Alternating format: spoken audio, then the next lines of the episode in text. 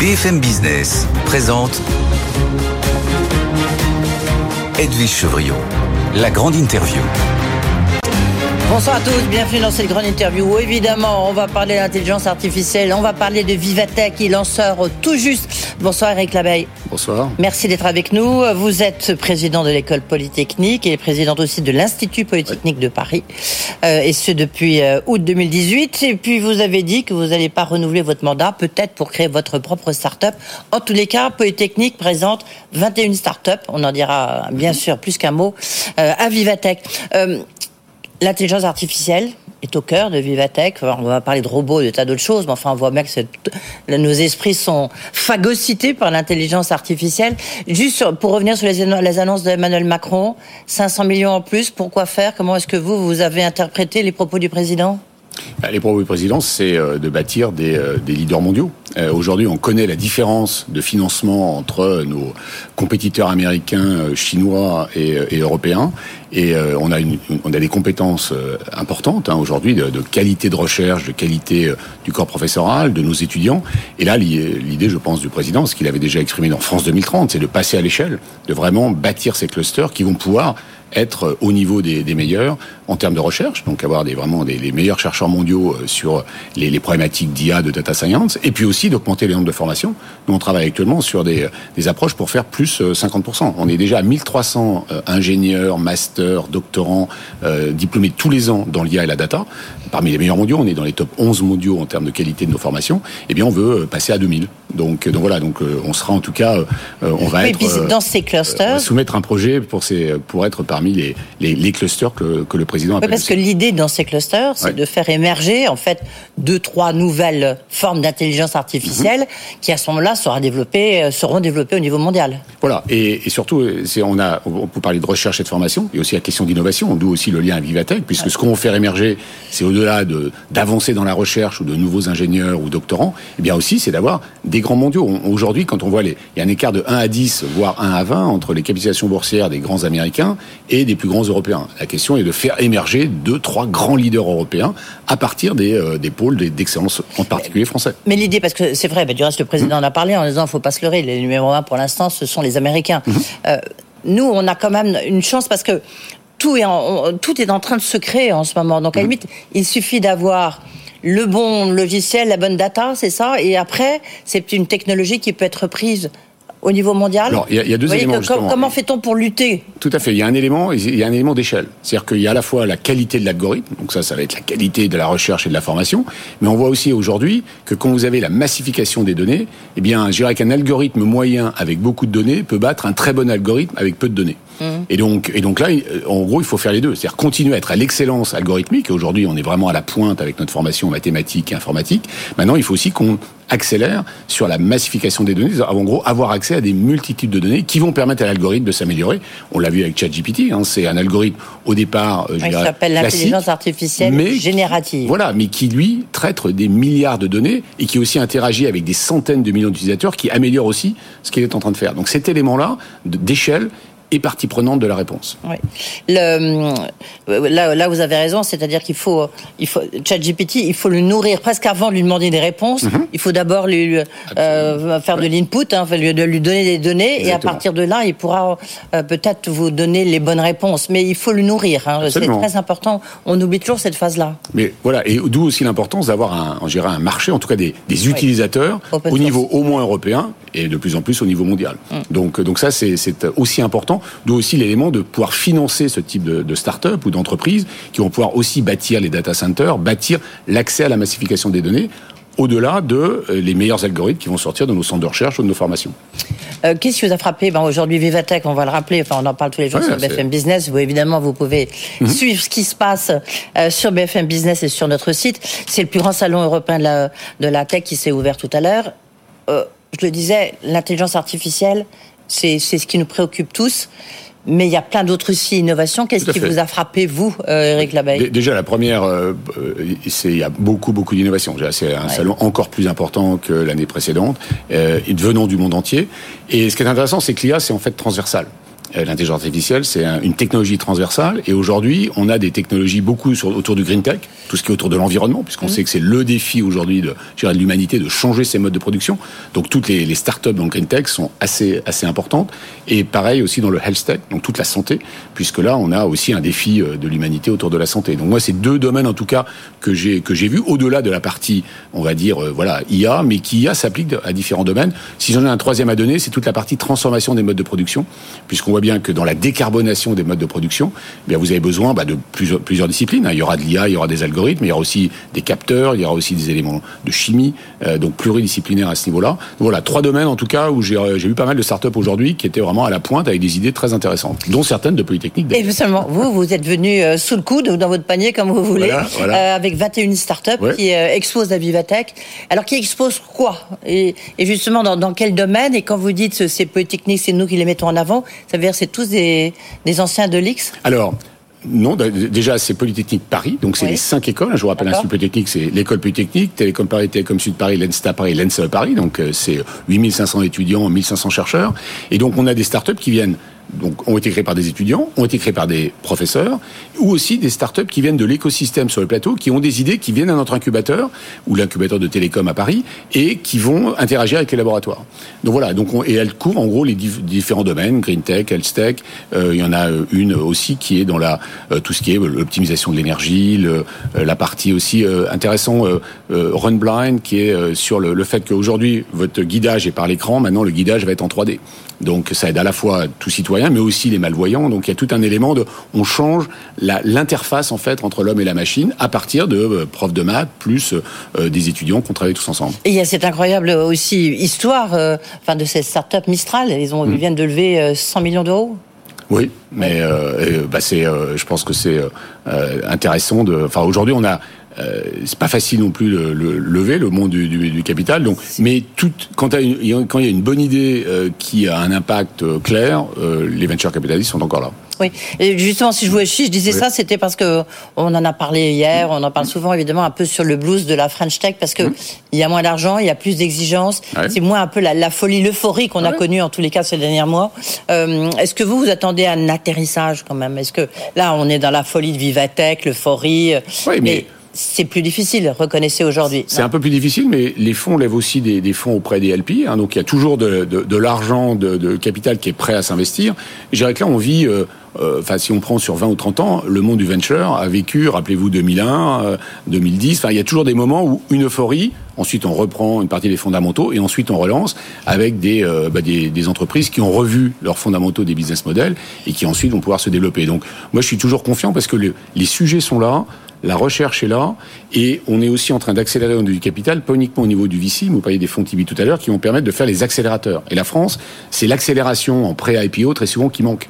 Et là, les fonds permettent justement d'accélérer, d'accentuer, de développer ces, ces, entreprises. Donc là, cet élément-là, je pense, va nous permettre de, de, faire émerger des leaders européens. Emmanuel Macron, le président de la République, il a dit tout à l'heure, euh, certes, les numéros un, c'est clairement euh, les États-Unis. Mais nous, on doit être les numéros un de l'Europe. Euh, mmh. Est-ce que d'abord, vous pensez qu'on l'est déjà? Parce que les Allemands, on en parle peu, mais ils sont très bons hein, aussi, les Allemands. Oui, les, les... Qu'est-ce qu'il faudrait? Est-ce qu'il faut que chacun joue sa partition? Ou alors il faudrait mieux qu'on la joue au niveau européen? Quel, est vous Alors, J'ai quand même rappelé votre, votre carrière. Vous êtes été chez McKinsey pendant très longtemps. Vous avez même été au comité mondial. C'est jamais arrivé à avoir un français. Maintenant, donc vous êtes à la tête de Polytechnique. Qu'est-ce qu'il faudrait sur le plan stratégie, puisque c'est Alors, il est très clair qu'on doit à un moment travailler tous ensemble. On le fait déjà, puisque vous avez en gros trois ou quatre plaques mondiales, euh, 300 millions, 350 aux États-Unis, 400 en Europe, 1 milliard 3 ou 4 en Inde et en, Chine. Et donc à un moment, il faut que la puissance de frappe du marché, donc déjà il y a un élément de marché important, de au moins servir tout le marché européen, rapidement. Les startups américaines, elles ont tout de suite le marché américain d'entrée. Euh, et donc il faut absolument, si on veut être dans la même cour, eh bien à la fois adresser le marché et aussi travailler tous ensemble. Nous, on le fait en tant que Polytechnique. On est dans une alliance qui s'appelle Eurotech, avec justement la TUM à Munich, le PFL en Suisse, DTU à Copenhague, TU à Eindhoven, le Technion en Israël. Et là, on était tous les présidents d'avoir été à Polytechnique. Moi, j'étais président de cette alliance cette année.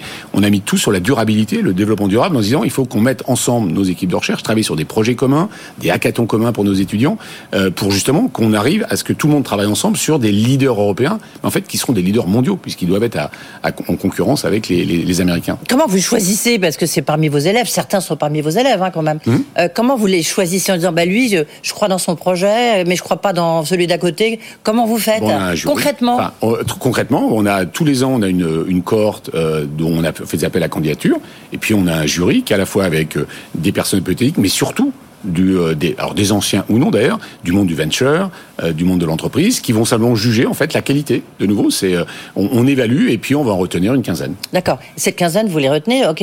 Après, qu'est-ce que vous en faites Ah ben, Est-ce les- que vous leur donnez quoi comme moyen Vous voyez, est-ce qu'on essaie de fait. suivre un peu le parcours Oui, tout à fait. Alors, vous vont- êtes. Oui, oui, il va y avoir trois, trois éléments intéressants. Le premier, c'est qu'il va y avoir des coachs. Hum. Donc on a euh, et là les anciens de l'école, les anciens de l'institut polytechnique viennent aider donc des cours, des masterclass, euh, des aides des entreprises qui sont dans l'incubateur.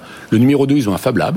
Euh, donc on a un des plus beaux, je pense, Fab Lab d'Île-de-France aujourd'hui, 1000 mètres carrés où à, n'importe quel jour de quelle heure du jour de la nuit vous pouvez aller faire votre prototype. Donc si vous êtes dans la deep tech, ça, ça vous accélère.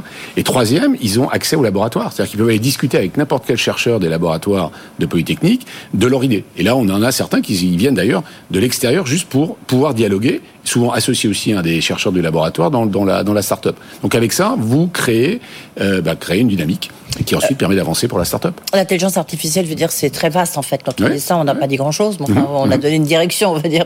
Euh, Il y a le quantique, le Ouais. deep tech. Ouais. C'est- C'est là où, où- où tout ça peut se développer, où la France a une chance?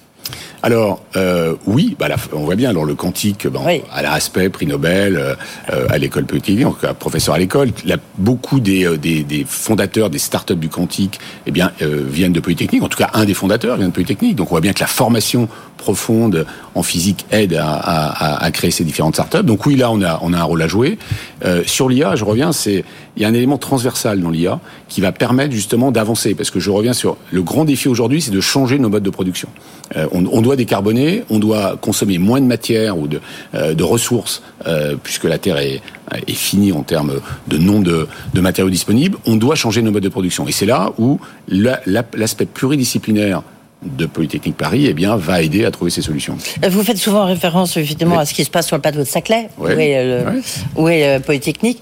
Mais alors, comment vous analysez cet incroyable échec malgré tout de Bernard Arnault qui voulait vous financer, qui voulait mettre 100 millions d'euros sur la table pour financer un, bah, un, labo- un nouveau laboratoire, enfin un nouveau centre de recherche? Juste, soyons clairs, c'était le centre de recherche de LVMH. Donc Oui, oui, nous, bien nous, sûr, nous, oui. financièrement, il n'y avait pas d'impact de ce centre de recherche. Non, mais par contre, c'est un centre de recherche. Oui, Oui, le centre de recherche de LVMH. Oui. Donc très clair. Je vous rappelle simplement que le conseil d'administration de l'école polytechnique a absolument soutenu le projet. Alors Euh, donc, par contre, il y a eu des anciens, euh, mais de nouveau, on est dans une démocratie. hein, certains anciens euh, n'étaient pas favorables. C'est ça qui a fait une- peur à Patrick. Pouyanné, euh, qui a fait peur à Bernard Arnault. après, à chacun, effectivement, de, de prendre un petit peu de recul et de se dire est-ce que j'ai envie d'avancer avec le conseil d'administration de Polytechnique ou est-ce que non, finalement, je, je, ne, je ne pousse pas le projet? Et à un moment, Bernard Arnault a décidé de continuer ce partenariat avec nous, donc le partenariat de recherche avec nos laboratoires, mais de ne pas implanter son centre de recherche. C'est une décision euh, euh, qui, évidemment, c'est Mais- c'est de la prendre. Voilà, je- moi, j'ai exprimé le fait que j'étais vraiment désolé. Comment vous Euh, expliquez ça Euh, Quand vous discutez avec euh, le, avec leur entourage, ils vous disent mais c'est parce qu'on est face à des étudiants qui veulent pas de nous, quoi. Je veux dire, qui rejettent même le fait de, de diriger des grandes entreprises, de gagner de l'argent. Pas tous, Je sais pas, c'est pas c'est- tous, pas tous, Mais je pas tous, mais enfin quand même. Il y en a quelques-uns, mais Oui. on est dans une démocratie, de nouveau, il y en a la majorité. Euh, soutient le projet, les professeurs, tous les chercheurs. Là, on a des, du coup, on va pouvoir continuer des programmes de recherche, indépendamment du centre de recherche. Euh, les chercheurs étaient totalement euh, pour avancer, puisque les défis de LVMH sont aussi nos défis. Enfin, on est sur des défis sociétaux. L'intelligence artificielle, vous en parliez, les matériaux, les matériaux, c'est une des grandes questions d'aujourd'hui. Comment est-ce qu'on a des matériaux durables? Voilà, donc on était sur les sujets de recherche et on va les continuer d'une façon différente, sans le centre de recherche installé, mais, mais en tout cas, on a pu avancer dans cette direction. Je recevais le fondateur d'Albert School qui veut faire du Ouais. data et du business. Euh, vous le connaissez peut-être. Euh, bon, parmi ses actionnaires, il y a Bernard Arnault Ouais. et il y a Xavier Niel que je recevais aussi et qui disait ben voilà, les data, on sait que lui, il investit beaucoup dans les écoles et dans la formation. Il y a l'école 42 bien sûr, mais pas que, il en a beaucoup. Euh, Comment vous expliquez ce, ce besoin qu'ils ont, eux, donc des chefs d'entreprise, Xavier Niel, la technologie digitale, il est incollable. Euh, ils créent des- leurs écoles. Ça veut dire que nos grandes écoles ne sont plus adaptées euh, à, à ce qui se passe, à cette ère digitale que, dans laquelle nous entrons? Non, je pense qu'on doit complémenter. hein. Je vous rappelle, on est euh, dans les top 11 mondiaux en termes de qualité de nos étudiants vus par les employeurs. On est les seuls Français euh, à ce niveau-là, donc on n'a pas. euh, les employeurs nous envoient plutôt le feedback de ils sont super bons, les étudiants qui sont formés. Euh, par contre, ils nous disent aussi, on en aimerait beaucoup plus. Donc la question, c'est comment est-ce que l'on arrive à continuer à faire croître Et c'est là où euh, bien le, le, le, plan du président, aussi le plan d'industrie verte euh, qui a été présenté il y a quelques quelques mois par le ministre de l'économie, vont aider à accroître le nombre d'ingénieurs, accroître le nombre de, de gens formés dans le bachelor ou les, ou les masters dans ces domaines. Donc là, on, doit continuer à faire croître le nombre, mais en termes de, euh, en tout cas, vu des employeurs, euh, on, en tout cas, on répond à leurs demandes. Maintenant, vu du marché, vous avez aussi des domaines euh, où on n'a pas forcément le système français doit aussi évoluer. On a bien vu le, le, président de la République a lancé la réforme de l'apprentissage, maintenant la réforme des lycées professionnels. Euh, là, il y a des, pas mal d'éléments autour du, du coding, hein, de tout ce qui est euh, autour de l'informatique, où il y a encore des espaces où il y a une demande incroyable, mais il n'y a pas encore l'offre. Ouais. Donc, faut complémenter. En fait, faut, euh, il y a différents segments et il faut complémenter. Et effectivement, ce, qui est, ce que vous mentionnez sont permettre. Il y a eu l'école 42 évidemment initialement, qui avait aussi rempli un, un domaine où il n'y avait pas d'offre encore dans le, dans le, dans le domaine. Donc, moi, je crois beaucoup à la multiplicité des offres qui sont complémentaires pour adresser l'ensemble de la demande du marché. Mm. Mais du côté des grandes écoles, on rénove évidemment nos cursus. Hein. Euh, nous, on est en train d'avancer sur des évolutions du cycle ingénieur, des masters, des bachelors, pour être sûr qu'on est pertinent en 2030. Donc, je dis pas que c'est, on ne fait rien, on s'adapte, mais en tout cas, le, le marché de l'emploi, en tout cas, nous répond en disant oui, vous adaptez en tout cas euh, assez le, bien le vos, grand défi vos ingénieurs. pour une école d'ingénieurs comme Polytechnique, oui. c'est quoi? Le grand défi? Le grand défi, c'est de d'assurer sa pertinence. Ouais. Non, non, c'est d'assurer sa pertinence. Ah oui. Et donc, non, non. C'est un enjeu, vous êtes non, non, d'accord d'assurer sa pertinence dans 10 ans, parce qu'aujourd'hui, on est numéro un, on est reconnu mondialement, et on est en face de concurrents qui ont euh, entre 2 et 5 fois plus de moyens financiers que nous. Donc, un, un des grands sujets, c'est les moyens Le financiers ouais. pour financer la recherche, pour financer la formation et l'innovation. Donc, le, Et ça, c'est pas du tout la culture française, en fait. Il y a le même problème aussi à HEC, hein. c'est de trouver des financements privés dorénavant. Et donc là, aujourd'hui, ça existe euh, aux euh, Voilà. pour les grandes universités américaines. Voilà. Et là, aujourd'hui, on travaille, mais on travaille sur les deux axes, parce que vous, vous nous comparez à l'EPFL. Le PFL, ils ont Donc, 700 c'est le millions qui viennent de Genève. Non, le exactement. L'école polytechnique fédérale de, de, Lau- de Lausanne, Lausanne. Lausanne, pardon, EPFL. Eh bien, euh, eux, et, et ça revient justement à la déclaration du président Macron aujourd'hui. Ils ont une concentration des moyens. Ils ont 700 millions qui viennent de l'État suisse. Nous, on a à peu près 200 millions à l'Institut Polytechnique de Paris, 250 millions qui viennent de l'État français. Avec l'accélération sur l'IA, ça nous permet d'être justement plus compétitifs avec eux. Euh, à Vivatech, il y a aussi Women in Tech. Euh, Il y a, comment- il y a beaucoup de. Parmi vos 21 startups, il y a combien de femmes? Combien ont été créées par des femmes? J'en ai pas vu, j'ai regardé, mais je les ai regardées. Non, par contre, il y avait des. Enfin, alors, la création, je vais pas vous apprendre ce que j'ai pas vérifié. Par contre, Mm. quand j'ai j'ai fait là, j'ai été voir toutes les startups aujourd'hui. Il y avait à peu près une sur deux avait des femmes qui présentaient, donc qui étaient dans l'équipe de direction euh, de, enfin, dans, fondateur, trois. fondateur. Alors là, je vais vérifier. Euh, je regarderai, mais en tout cas, elles étaient là à interagir avec les personnes qui viennent nous voir. Qu'est-ce qu'il faudrait faire? Qu'est-ce que je sais pas Est-ce que chez vous, euh, même à politique, à Ah, on travaille sur la question. Oui, bah oui, je sais bien. ouais, alors, je vous deux, question. éléments très simples. Quand vous regardez euh, la question, c'est que les jeunes filles, en, on va dire au lycée, choisissent plus d'aller faire des sciences de la vie que des sciences dures. Ouais. En gros, 70% du côté sciences de la vie, 30% du côté sciences dures. Et donc nous, ce que l'on fait là, on a une opération qui s'appelle l'opération Monge, hein, euh, fondateur de l'école polytechnique, mathématicien, c'est d'aller voir des jeunes en troisième ou en seconde et leur dire que si elles rêvent, en particulier de travailler dans la santé, de travailler dans l'environnement, ingénieur, c'est une superbe voie. Donc voilà, donc leur montrer l'intérêt d'être ingénieur pour réussir leur- leurs ambitions, leurs rêves. Euh, vous, vous avez participé à un, un livre qui s'appelle Le sens de Oui. la tech de Philosophie Magazine. Euh, intéressant, avec une, vous avez débattu avec une philosophe, Mhm. euh, Catherine Malabou. Et alors, il y a plusieurs thèmes, on n'a pas le temps de tout. Il y a la question de la formation, ça, bien, sûr, mais là, on vient d'en parler. Comment faire pour que. Est-ce que les limites de notre cerveau, en fait, elles vont être définies par l'intelligence artificielle, non? Ah, Alors là, c'est une, une question assez, assez. Oui, vous euh, avez une minute pour répondre, Non, hein. tout à fait. Non, je pense que le, on est l'intelligence artificielle continue à pousser le cerveau à, à travailler de superbe façon. C'est-à-dire que pour moi, ça, ça, ça pousse le niveau de connaissance qu'on doit avoir parce que l'intelligence artificielle est de. Bah, Elle va meilleure. dépasser le, va le dépasser notre cerveau, non? Non, je, moi je suis pas sur cette école-là. Euh, par contre, elle va repousser la frontière de façon très accélérée. Parce qu'il y a quand même un élément dans l'intelligence artificielle. Il faut être sûr aussi de la qualité de l'intelligence artificielle. hein. Vous savez, un des sujets aujourd'hui, ouais. fake news, pas fake news. Donc il y a quand même un élément où l'humain est encore là pour déterminer si l'output de l'intelligence artificielle, ou ce qui sort de l'intelligence artificielle, eh bien, est de qualité. Et là, il y a encore un gros défi autour de ça. Notre chance, peut-être, c'est que nous, nous sommes, enfin, on essaie d'être créatifs. Mhm. Est-ce que l'intelligence artificielle, elle peut être créative? Est-ce qu'elle est source de créativité? Elle est source de challenge, en tout cas. Euh, pour moi, Ah, c'est autre chose, hein. Oui, je suis d'accord, mais elle va nous pousser à être créatifs. Euh, je pense C'est que peut-être notre chance à nous, humains, Voilà, être humain. exact- exactement. Et pour moi, le dialogue avec l'intelligence artificielle pousse à la créativité, parce qu'effectivement, elle va assez vite, hein, et de temps en temps, elle peut aller plus vite que nous sur certains sujets, mais, euh, mais de là à se dire qu'elle va créer quelque chose, aujourd'hui, je pense qu'il y a encore du chemin. Le, cette phrase qu'on a tous entendue, qui nous a fait un peu peur, mais bon, vous croyez en l'extinction de l'humanité? À cause de l'intelligence artificielle et de ChatGPT Non, non. Moi, je suis, je suis, plutôt toujours du côté optimiste, c'est-à-dire que l'humain a toujours eu, enfin, on le voit depuis la révolution industrielle. C'est la première fois quand même qu'il est confronté. Non, non. Je suis, je suis d'accord avec vous. À un tel phénomène. Je suis d'accord, mais oui, qui est d'ampleur, mais euh, l'Internet en 96 était déjà un premier élément. On a mondialisé les contacts de tout le monde. Là, franchement, on a changé d'échelle à partir de 96 de façon incroyable. On est en train encore de changer d'échelle, mais moi, je crois beaucoup dans la capacité humaine à trouver des solutions.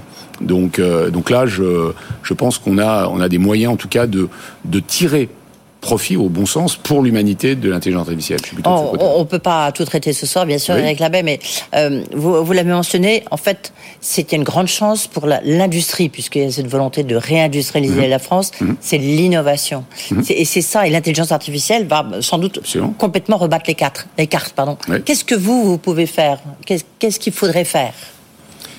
Sur euh, bah, sur cette innovation de l'industrie. Bien sûr, sur l'innovation. Euh, enfin, je reviens à un, point majeur. On a euh, on a plusieurs grands sujets. Je vais parler beaucoup de la décarbonation de l'industrie. Mmh. Donc ça, c'est un sujet important. Il y en a un deuxième que j'ai pas encore adressé, qui était aussi les questions de souveraineté. Et euh, aujourd'hui, euh, on a un grand centre qui est sur toutes les technologies de souveraineté, et donc qui sont de l'industrie, hein, défense et sécurité, mhm. cybersécurité, crypto, le quantique est dedans. Et donc moi, ça c'est deux axes importants euh, de, de, de travail de recherche d'abord, de formation, et ensuite du coup d'innovation, qui vont nous permettre d'un côté de décarboner et du coup aussi de pouvoir sûrement euh, ramener des industries plus productives, décarbonées sur le territoire français, et puis avec la sécurité et la souveraineté, eh bien aussi être sur les bons sujets qui nous permettent notre indépendance pour le futur. Question plus personnelle pour euh, finir, après euh, McKinsey, après Polytechnique, vous avez donc décidé de ne pas solliciter un deuxième mhm. mandat. Vous, avez, vous en aviez marre? Non, pas du tout. Mais euh, vous savez, dans la vie, on a différentes, euh, différentes euh, étapes. Vous avez envie de faire quoi? Ah, de toujours contribuer. Euh, moi, j'ai. D'accord. Non, non, non. Attendez, de toujours de contribuer justement à l'évolution de la France. Hein, de... J'étais venu à Polytechnique pour bâtir un leader mondial euh, avec l'Institut politique de Paris, l'école polytechnique. On a lancé bah, la première phase. Là, j'aimerais continuer à travailler avec des grandes entreprises françaises ou internationales, mais aussi des start-up françaises pour les emmener justement à être parmi les leaders mondiaux. Leaders de la tech français, ils sont très bons. Il faut qu'on grandisse en, en échelle, et, et c'est ce que parmi les choses que je vais faire, ça sera sûrement. Mais de quelle manière? On travaille en étant euh, en investissant, en travaillant avec eux euh, à développer le, business euh, dans les dans les conseils d'administration. Voilà, il y a une façon d'aider. Je pense qu'on a un terreau français de French Tech incroyable et voilà. Il faut juste les aider. Exactement et d'être impliqué et les idées à réussir. Merci beaucoup Eric Labelle d'avoir été avec nous. Donc président encore de l'école polytechnique et de l'Institut polytechnique de Paris. Et je rappelle le sens de la tech, très intéressant, c'est des débats et c'est fait par Philosophie Magazine.